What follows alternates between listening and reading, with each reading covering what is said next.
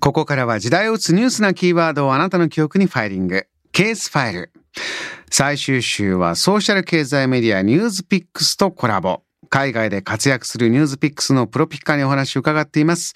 今週はベンチャー投資事業のドリームインキュベーターインド社長江藤宗彦さんです。ドリームインキュベーター日本、アメリカ、中国、インド180社以上のスタートアップ投資をされているところ。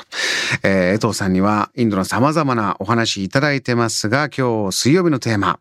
インドのインパクト投資です。江藤さんよろしくお願いします。SDGs は国連が定めた目標になりますけれども、別の言葉で言うとインパクト投資という言葉がありまして、社会的な環境的ないいインパクトを出しながら、財務的なリターンも出して、ちゃんとその投資としてもしっかり収益を出していくというものが両立するものを言います。日本でですね、そのインパクト投資をしようとすると、その社会的な、環境的なインパクトはあるんだけど、なかなかそのビジネスとして両立するというものは、比較的、あの、探すのは難しいんじゃないかなというふうに感じています。ただ一方でインドの場合ですと、もともと大きな社会的な問題とか非効率性がいろんなところであって、それを解決すると社会的な問題も解決するし、かつ、まあ、ビジネスにもなるっていうのがかなりあるんですね。で、例えばそのバイジューという今1兆円ぐらいの時価総額がある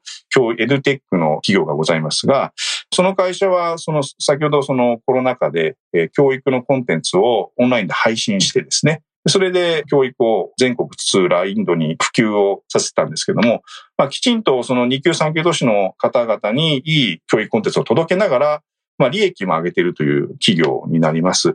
で、えっと、そういったですね、えっと、社会的なインパクトを出しながらちゃんと利益も上げて成長しているというものが、インドはその、もともと非効率で問題が大きい分、それを解決すれば、それがそのままあのビジネスになるというものが、まあ、ゴロゴロあるという感じです。まあいろいろですね、そのインパクト投資の潮流を見ていくと、もともとはそのアフリカですね、アフリカのそのまあ問題を解決しようというものが大きな流れとしてあって、で、そこにその欧米の投資家がお金を流したっていうのがあるんですけど、今欧米の投資家がどこを見ているかというと、インドを含めた南アジアと東南アジアですね。この二つが今かなり注目を集めてきていて、お金の流れがですね、インパクト投資のお金の流れがその二つの地域に集まってきてるというのが私の実感でございます。えー、教育のコンテンツが非常に売り上げ伸ばし、インド教育、本当熱心な場所ですよね。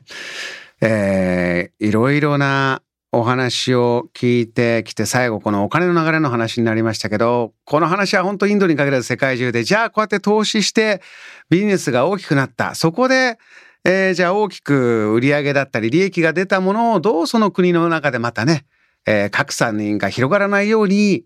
お金を分配していくかっていうのがまた現在の大きな課題、これは世界中同じだと思います。様々な視点からのお話、江藤さん、今週ありがとうございました。以上、ケースファイルでした。